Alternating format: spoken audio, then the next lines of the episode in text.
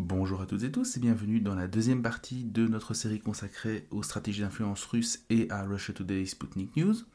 Comme annoncé, nous allons donc nous intéresser cette fois plutôt à la ligne éditoriale de ces médias bien particuliers, avant de revenir sur les raisons qui ont mené à leur interdiction en février 2022 et sur le bien fondé euh, ou non de cette décision.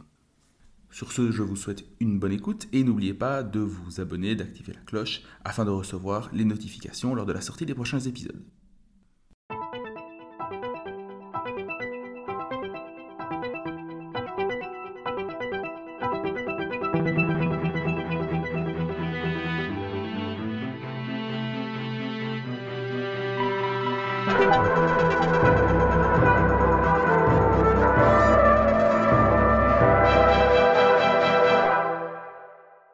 Ce qui est également intéressant dans ce que vous venez de souligner, c'est qu'en réalité, on voit que euh, Russia Today adapte son contenu euh, aux audiences qu'il cible. Plus spécifiquement, c'est un média qui se veut alternatif, mais qui est en réalité euh, une alternativité un peu sélective.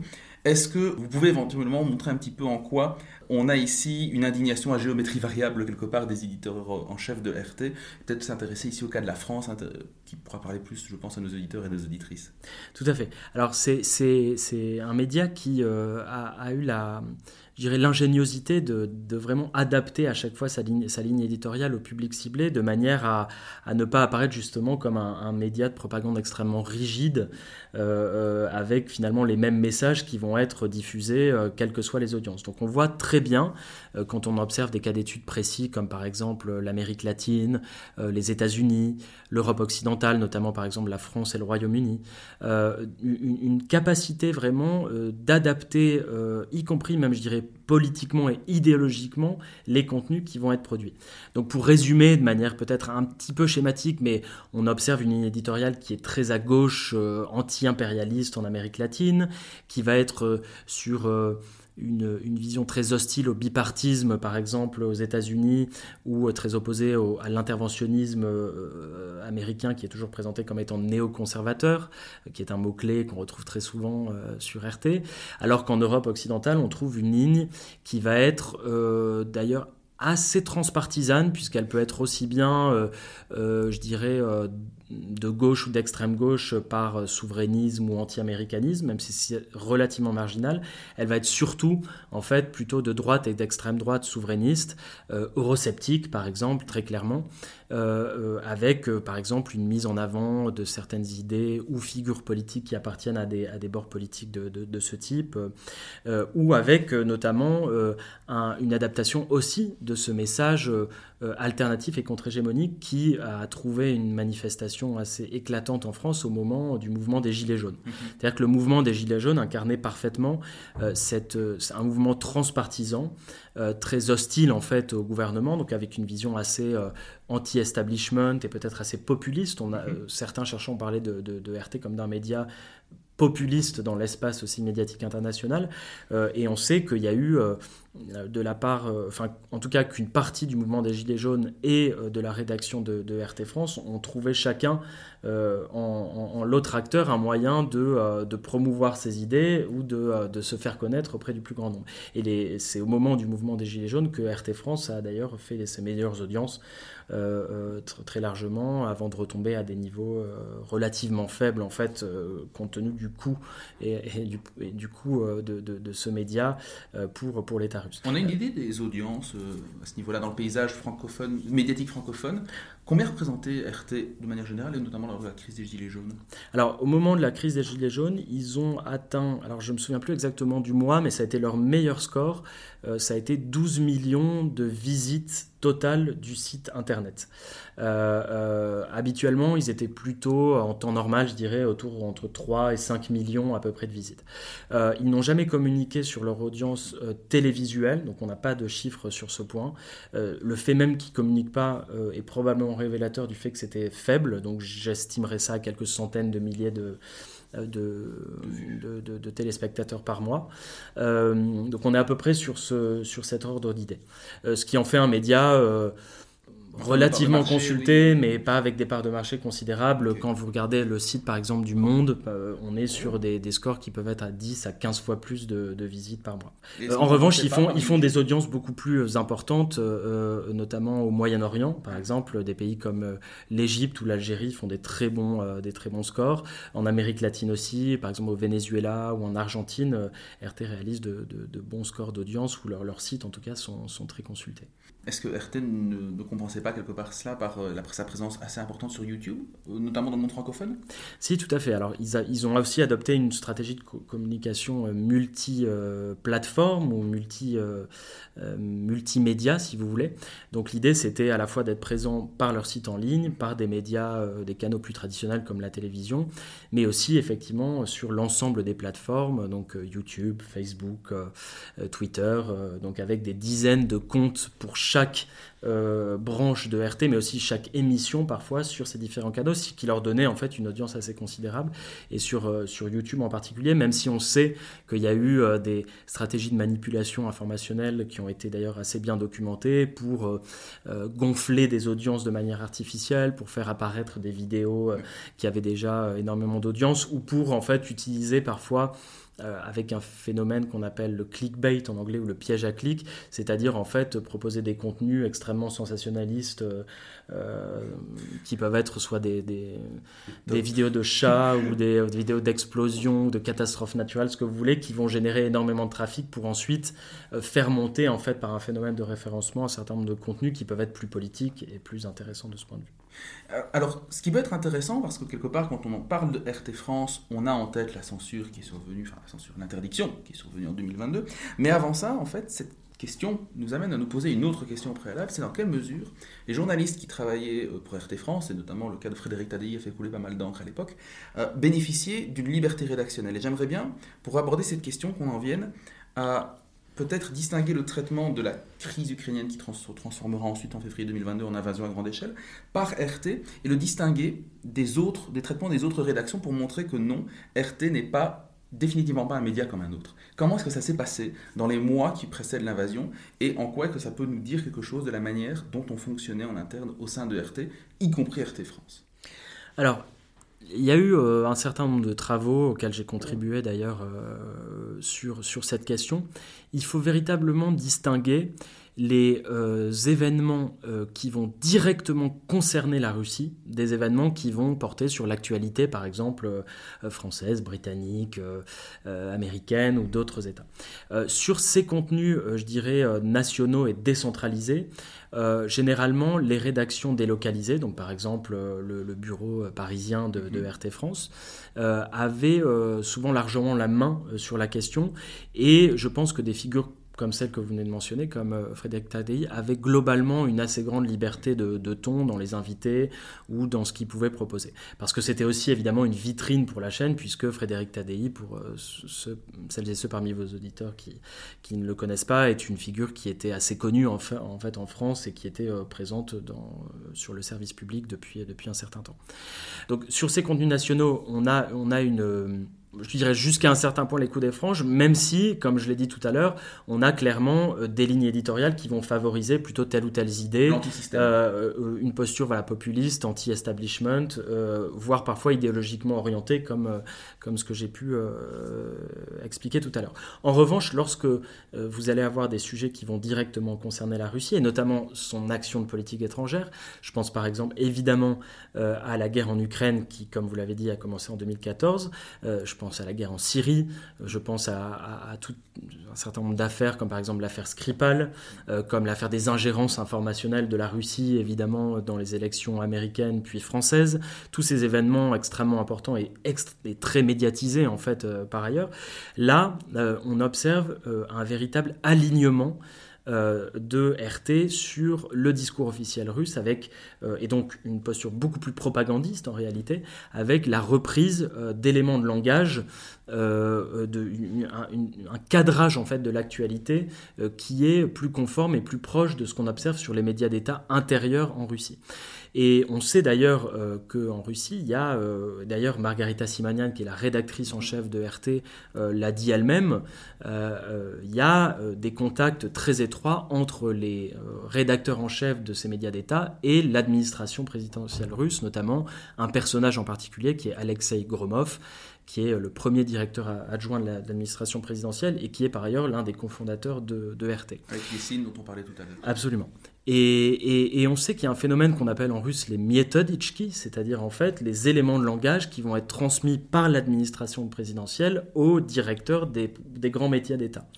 Euh, typiquement, sur euh, l'invasion à grande échelle de l'Ukraine, euh, on, a pu observer, donc en menant par exemple des analyses textuelles ou des analyses lexicométriques des, contenus produits par, par les différentes chaînes de RT, que des notions ou des éléments de langage vont brusquement apparaître à l'antenne alors même qu'elles étaient auparavant absentes, ou des notions qui ne sont jamais employées. Par exemple, pour, vous, pour reprendre 2014 sans aller jusqu'à l'invasion à grande échelle, de l'Ukraine, euh, euh, la notion d'annexion de la Crimée, par exemple, n'est jamais employée euh, directement par les, journalistes de, RT à l'antenne.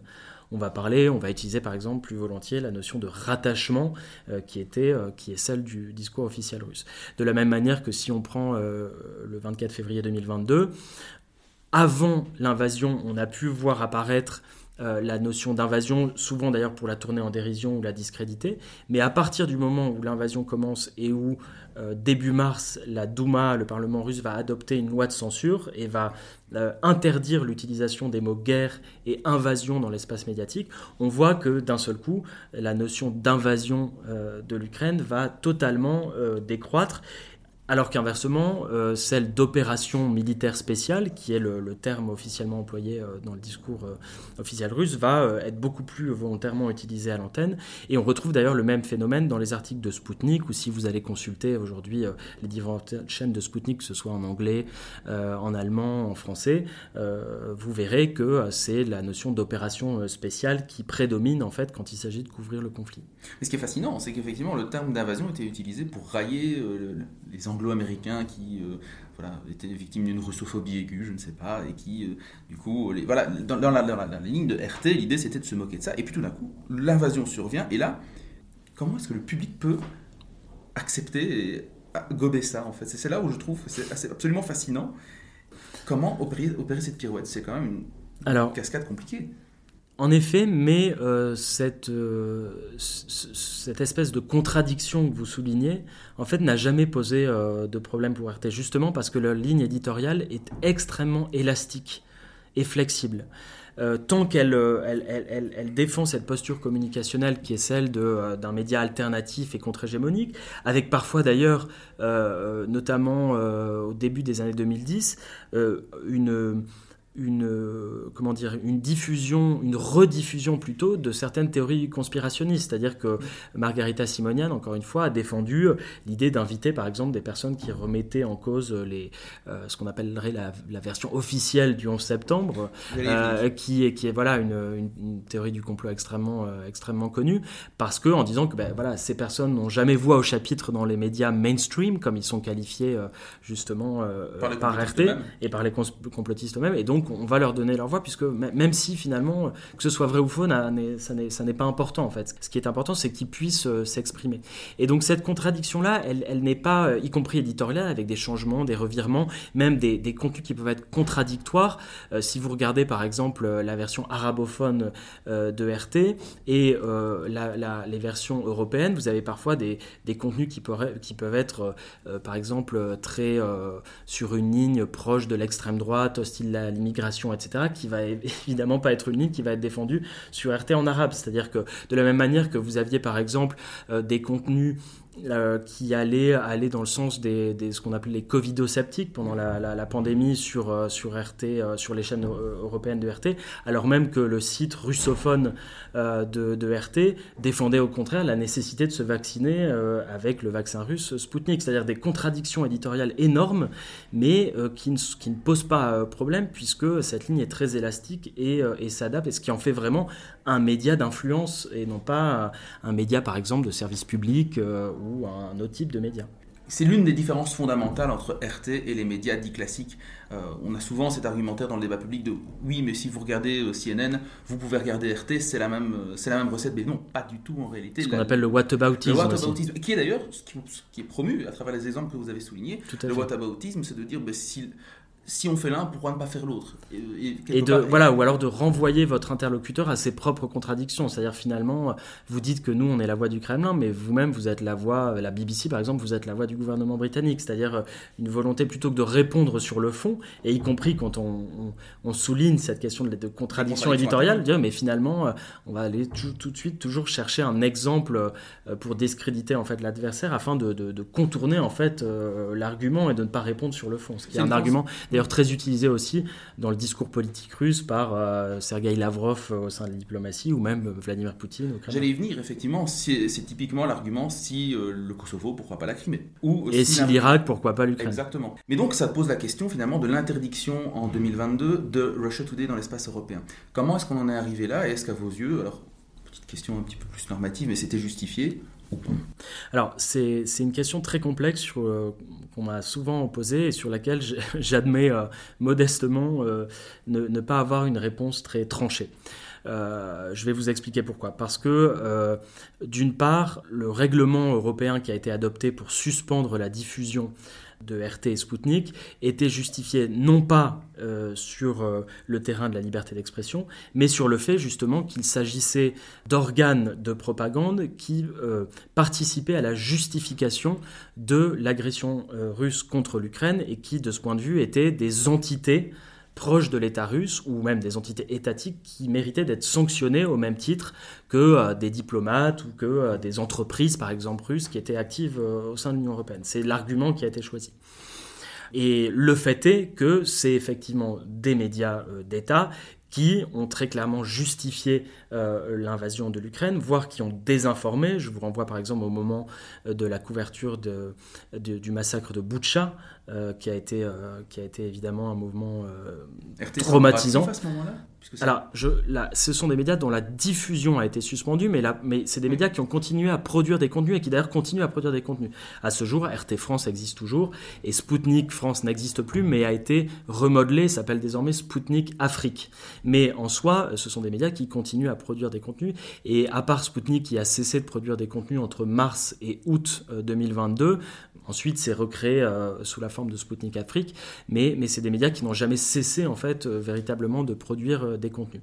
Donc quand vous regardez par exemple le massacre de Boucha, vous êtes vraiment sur quelque chose de très propagandiste, voire totalement sur un sujet de désinformation. C'est-à-dire, on présente Boucha comme une mise en scène, on nie totalement la responsabilité de l'armée russe dans le massacre, etc. Donc on est vraiment sur cette, ligne-là.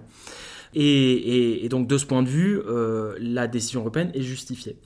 Dans le même temps, on sait bien que euh, interdire un média euh, dans une démocratie libérale est problématique aussi. Parce que justement, alors c'est parfois un peu difficile à entendre, mais la propagande n'est pas interdite dans une démocratie libérale. Et justement, le pluralisme médiatique dans, une vision peut-être qui, peut être qualifiée d'idéaliste, mais en tout cas fait que euh, les, différentes voix dissonantes doivent pouvoir exister et que euh, on doit considérer que l'espace médiatique est suffisamment solide pour justement ne pas pour, faire contrepoids, je veux dire, à ce type de médias alternatifs, voilà, euh, euh, ou ce type de médias propagandistes. Il faut aussi avoir foi en nos citoyens, en se disant que finalement, si le système fonctionne, a priori, euh, ce genre de, discours ne devrait pas poser problème. Et d'ailleurs, le fait est que c'était des médias, je le répète, qui en tout cas en Europe avaient des audiences relativement faibles. C'est pas des médias qui ont réussi à vraiment s'imposer dans l'espace médiatique. Et d'ailleurs, il y a, y a alors je connais mal le, paysage médiatique belge, mais en France, on a des médias nationaux, privés. je je ne vais pas citer mm. de nom, euh, mais qui sont sur des lignes aussi très alternatives, euh, contre-hégémoniques, etc., des chaînes d'information en continu en particulier, qui ont, qui, ont des audiences beaucoup plus considérables que jamais RT euh, n'en a eu. et d'ailleurs qui sont beaucoup plus retoquées par le régulateur français que, que RT ne l'a été. donc, donc voilà, y a, on a ces deux argumentaires qui se, si vous voulez, qui se, qui, se font face, qui s'opposent, et, et, qui font que, voilà, il est assez difficile de, trancher sur cette question, même si la réglementation européenne est assez claire sur ce point. Il s'agit d'une suspension de la diffusion de ces médias tant que euh, euh, l'agression euh, sera en cours. Après, on a eu un autre phénomène qui a été de sanctionner, l'Union européenne a sanctionné l'entité mère de RT à, Moscou, qui s'appelle TV Novosti, ce qui a conduit en fait au gel des avoirs de RT en Europe et donc a, entraîné, par exemple en France, la, liquidation judiciaire de RT. Donc RT France est en ce moment en liquidation judiciaire, par exemple. D'accord. Et donc, on en a déjà touché un petit bout, notamment à travers l'évolution du Sputnik, mais suite à cette interdiction sur le sol européen, comment a évolué euh, Russia Today et plus largement la stratégie d'influence russe à l'égard des pays européens où elle a quand même perdu un levier d'influence relativement important? Tout à fait. Ce qu'on observe depuis le, 24 euh, février 2022 et dans les semaines vraiment qui ont suivi, c'est que assez rapidement, les médias russes internationaux ont, cherché en fait à trouver des moyens de contourner en fait les restrictions euh, européennes pour à la fois euh, diffuser leur contenu et trouver de nouveaux euh, débouchés médiatiques, on pourrait dire, euh, hors de l'Union européenne, qui représentaient malgré tout leur principal marché, mais aussi des moyens de continuer en fait à diffuser leur contenu en Europe. Donc sur ce dernier point, on a vu par exemple des stratégies de contournement systématisées mises en place qui ont consisté à créer ce qu'on appelle des sites miroirs, mmh. c'est-à-dire en fait changer l'URL je dirais, historique de leur, leur site pour créer euh, des, des, des, de nouvelles URL. Donc, par exemple, euh, si je prends euh, le site anglophone de RT qui s'appelait rt.com et qui est suspendu, on ne peut pas le consulter sans VPN au sein de l'Union européenne. Bah, ils ont créé un site qui s'appelait S W-E-N-T-R, ce qui fait rtnews à l'envers.com. Et on pouvait du coup accéder au site sans passer par un VPN. C'est pareil pour. Euh, fr.sputniknews.com, qui était le site francophone de Sputnik et qui, a été transformé en sputniknews.africa et qui peut être d'ailleurs toujours aujourd'hui consulté sans VPN. Et on a comme ça euh, près d'une trentaine en fait de sites miroirs, euh, il y en a peut-être plus d'ailleurs, mais en tout cas j'en ai comptabilisé une trentaine, qui ont été euh, créés de manière systématique par les entités mères à Moscou euh, pour justement avoir des espèces de, sites auxquels les audiences européennes peuvent accéder sans recourir à, à des VPN. L'autre aspect de ce contournement, ça a été effectivement de, rechercher de nouvelles audiences et très clairement euh, on observe que l'Afrique subsaharienne, notamment francophone, mais aussi euh, dans une moindre mesure anglophone, est euh, une région au, sein, au sein de laquelle RT Sputnik cherche véritablement à s'étendre. Alors ça, ça date d'avant l'invasion de l'Ukraine, puisque ça a commencé en amont du sommet Russie-Afrique de Sochi en octobre 2019. Mais ça a été très clairement accéléré en fait depuis, depuis l'invasion, avec la signature d'accords de, de coopération avec de nombreux médias africains, avec le recrutement euh, de correspondants sur place et l'hypothèse qui est faite de plus en plus et qui a été euh, précisée lors du dernier euh, sommet Russie-Afrique de Saint-Pétersbourg qui s'est tenu cet été, où Poutine a parlé de la nécessité de créer un, je cite, un espace informationnel commun entre la Russie et l'Afrique. Ça serait aussi d'étendre ces réseaux en créant des, des bureaux de correspondance véritablement en Afrique subsaharienne, ce qui n'est pas le cas encore à ce jour. Maxime Dinet, merci beaucoup pour vos éclairages. Merci à vous. Quant à nous, chers auditeurs, chères auditrices, nous nous retrouvons très prochainement pour un nouvel épisode de 20 minutes pour comprendre. Et n'hésitez pas, dans l'intervalle, à nous faire part de vos retours sur Twitter, Facebook ou Instagram. Au revoir.